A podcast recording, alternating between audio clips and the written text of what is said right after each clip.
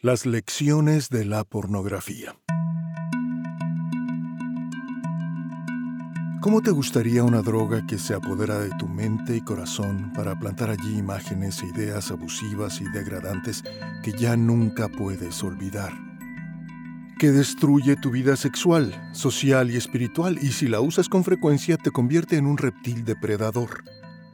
Una droga que es más adictiva que la cocaína o el éxtasis, el tabaco o el alcohol porque se arraiga en un instinto primordial para la vida y lo tuerce.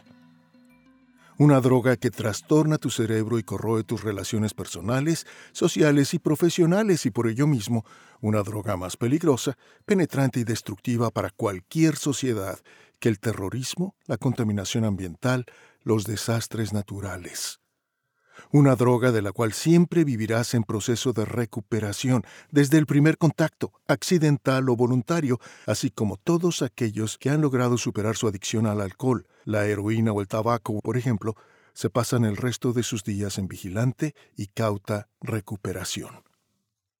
¿Y cómo te gustaría que esta droga les fuera distribuida gratis 24 horas al día, 365 días del año, sin restricciones ni límites a tus hijos y tus hijas, a tus nietos y tus nietas, a tu pareja, tus vecinos, tus amigos, tus colegas de trabajo, deformándolos a todos y esclavizándolos a su poder? Pues, ¿qué crees? Esta droga está siendo distribuida en este momento, gratis, sin siquiera tener que ir a procurarla en ningún lado, a tus hijos, tus nietos, tu pareja, tus vecinos, tus amigos, tus colegas de trabajo. Esta droga es la pornografía, la más accesible, extendida y devastadora droga del siglo XXI. Todos estamos bajo su influencia y sin embargo no nos atrevemos a hablar siquiera de ello, porque es así como que escabroso. Por los últimos 30 años, cuando menos, la pornografía ha estado al alcance de todos, de cualquier edad, raza o religión, en cualquier parte del mundo, con un simple par de clics, en cuestión de segundos, gratis, 24 horas al día, todos los días de cada año, sin más restricciones ni límites que los de tu propio tiempo y tu conexión a Internet. ¿Por qué es esto un problema que nos debiera preocupar? Porque la pornografía ensucia todas nuestras relaciones y miradas todas nuestras acciones e intenciones, destruye nuestra intimidad e inocencia y dicta cómo y con quién nos acostamos. Y nos enseña que las personas en torno a nuestro, no importa quiénes sean ellas ni dónde estemos, no son personas, sino pedazos de carne más o menos atractivos, para usarse de mil maneras degradantes sin ningún apego, aprecio ni responsabilidad. Porque así acabas viéndolos tú a ellos, y así acaban todos ellos viéndote a ti. Según una investigación realizada por la doctora Natalie Purcell en la Universidad de California en 2012 sobre los contenidos más populares de las películas porno, estas son algunas de las lecciones favoritas de la pornografía. Que solo las mujeres con senos o caderas de determinado tamaño son atractivas que solo los hombres con penes de determinado tamaño son atractivos y deben tener la resistencia de atletas olímpicos para ser hombres. Que el acto sexual, que será el contacto y contrato físico más íntimo que jamás tendremos con alguien, es simple recreación sin consecuencias físicas, mentales, morales, emocionales ni espirituales. Que la promiscuidad es una gran idea, incluso en plena pandemia.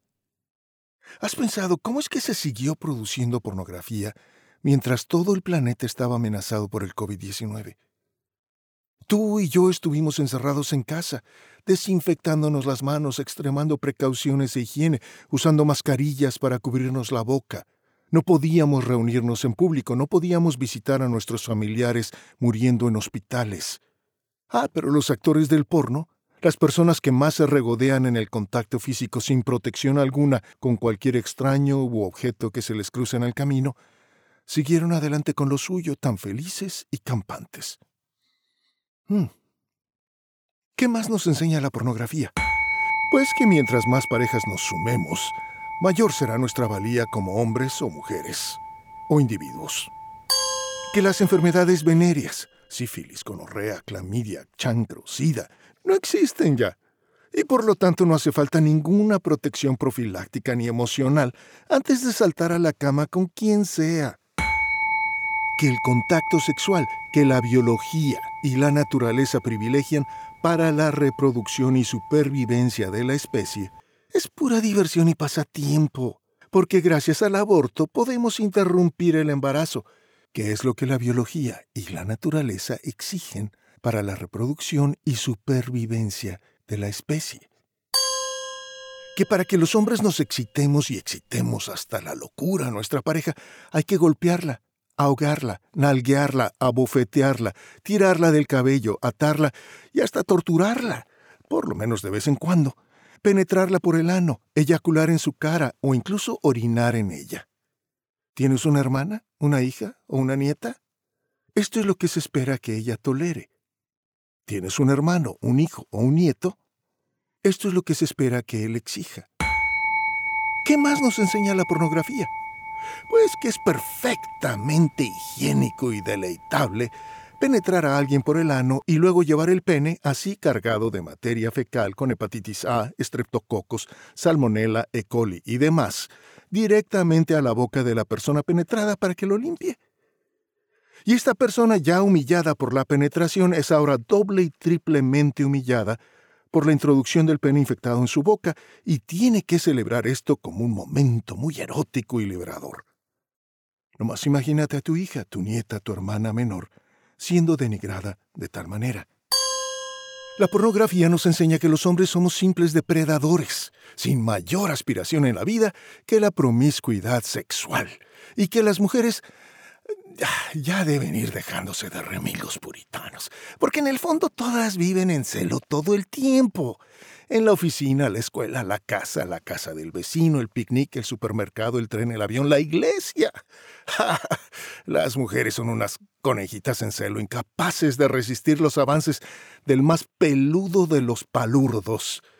Y se rinden de inmediato y hasta piden más. ¡Guau! Mm. Vamos viendo cuán maravillosa y edificante es esta droga, la más adictiva y empobrecedora del siglo XXI. ¿Qué otras lecciones tiene para nosotros la pornografía? Eh, pues que debes compartir tu pareja con tus amigos, tus vecinos, cualquier desconocido o desconocida en un club o en la carretera. Swing on. Que el incesto, sí, el incesto, la peor de las ideas jamás para la salud del código genético, es una gran idea.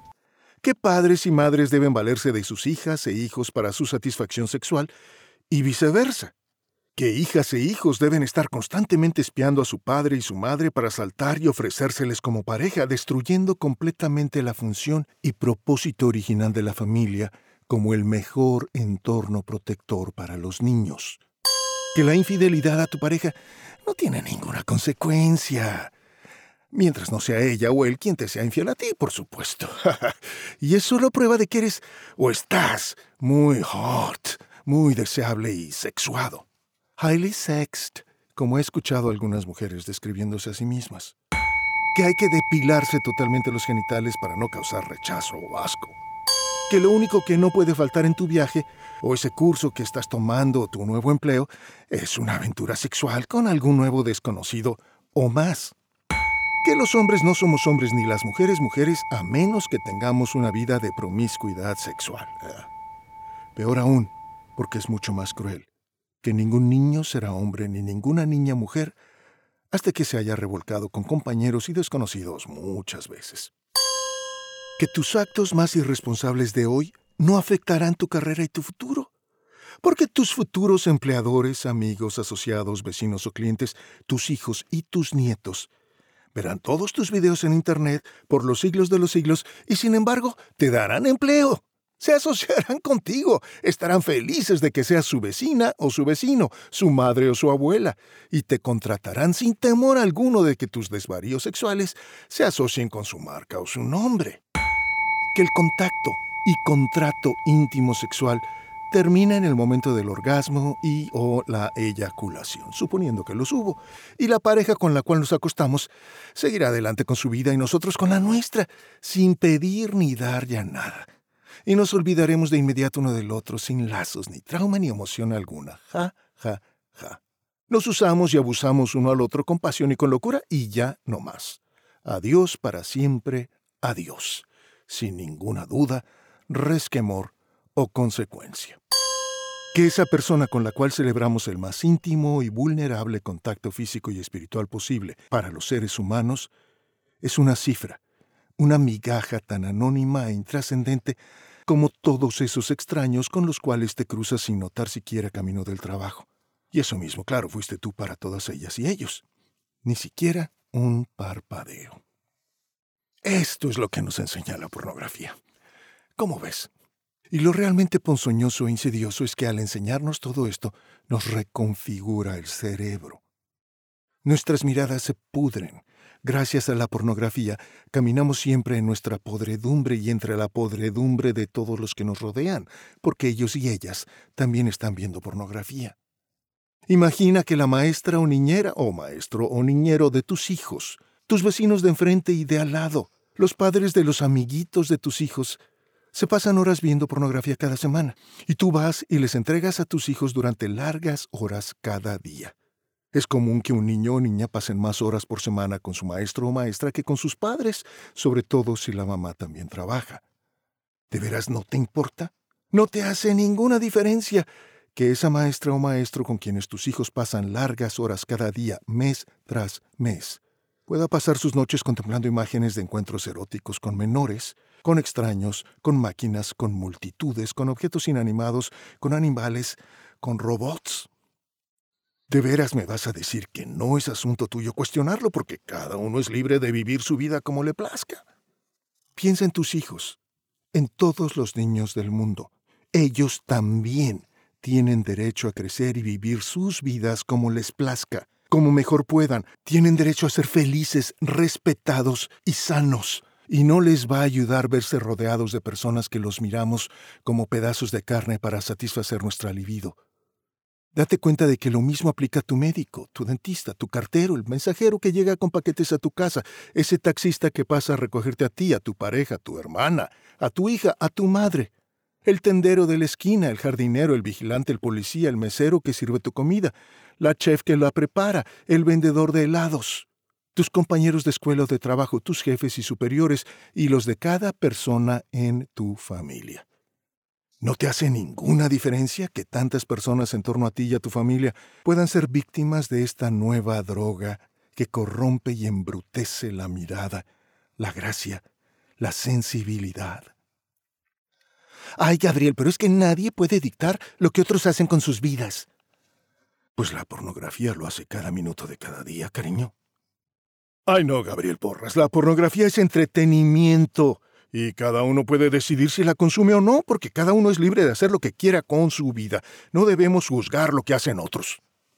Claro, tampoco podemos dictar lo que se inyecten, inhalen o consuman como droga. Pero todas las otras drogas las tenemos reguladas o prohibidas, y así restringimos su acceso y su distribución, porque si la cocaína, el éxtasis, el SDL o las anfetaminas estuvieran libremente al alcance de cualquiera, pronto la sociedad colapsaría. Nuestros gobiernos invierten muchos millones de dólares cada año para controlar el acceso y suministro de estas drogas para que no nos destruyan la vida a todos. A la pornografía, en cambio, la dejamos correr libre. No hacen falta más que un par de clics en tu computadora y gol. Ya llegaste. Sus efectos morales y hasta fisiológicos están más que comprobados. La pornografía estimula la violencia, los prejuicios sociales, raciales, sexuales y religiosos, la pederastia, la violación, el incesto, la infidelidad, la prostitución, el tráfico de seres humanos. Y está comprobado que puede reconfigurar nuestros cerebros hasta volvernos más reptiles y reptantes, es decir, menos humanos menos inteligentes, menos compasivos.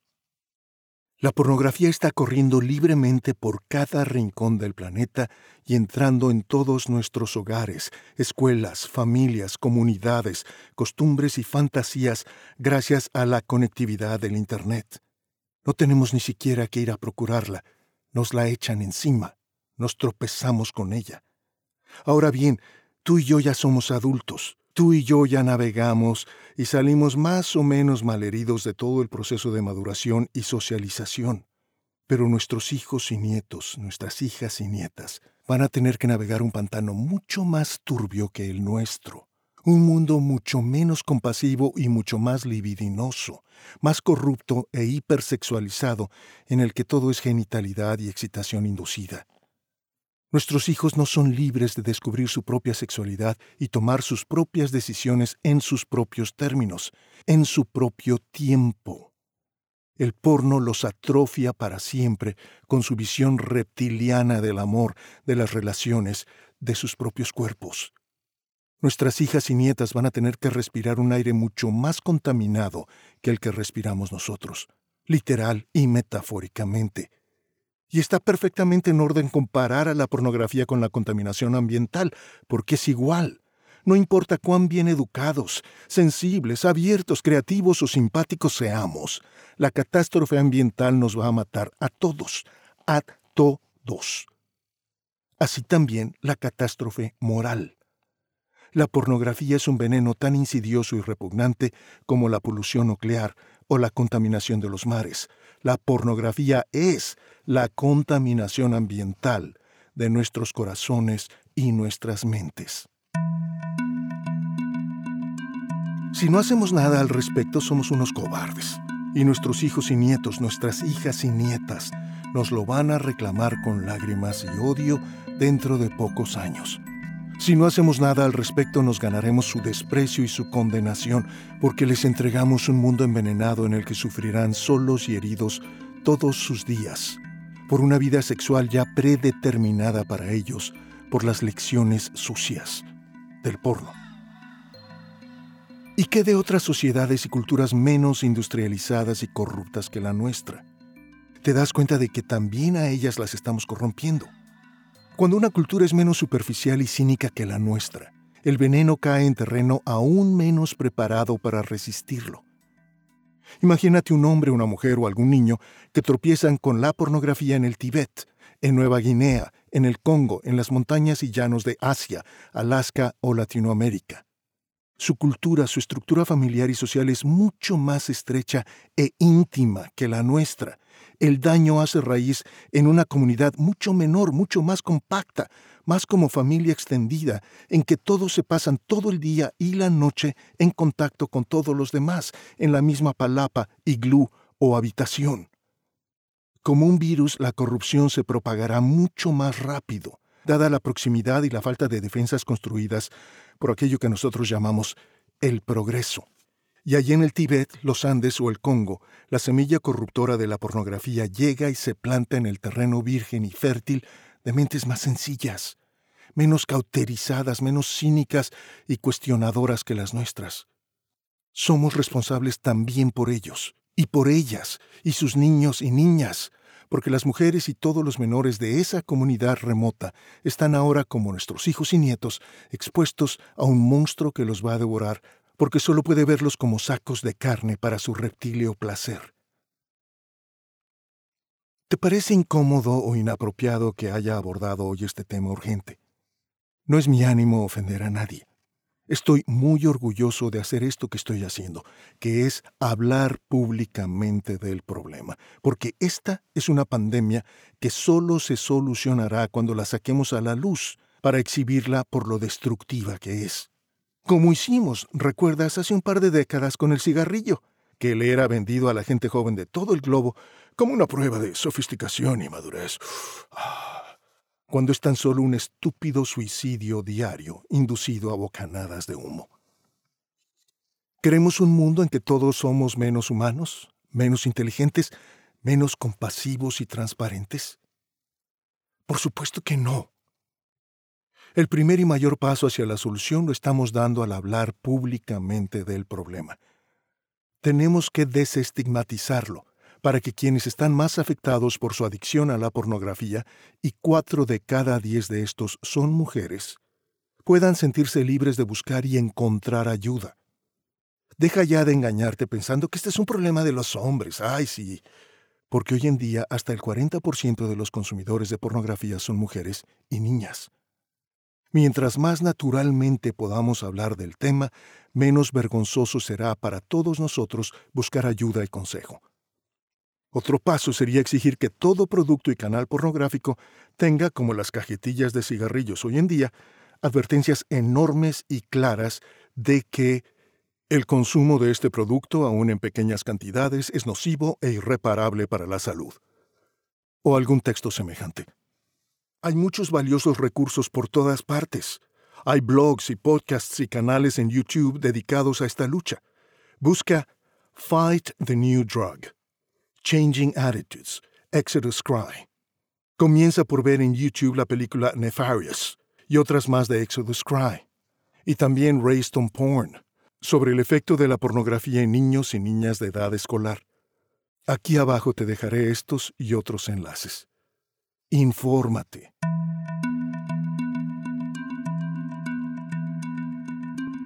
Gracias por escuchar. Soy Gabriel Porras, artista profesional de VoiceOver.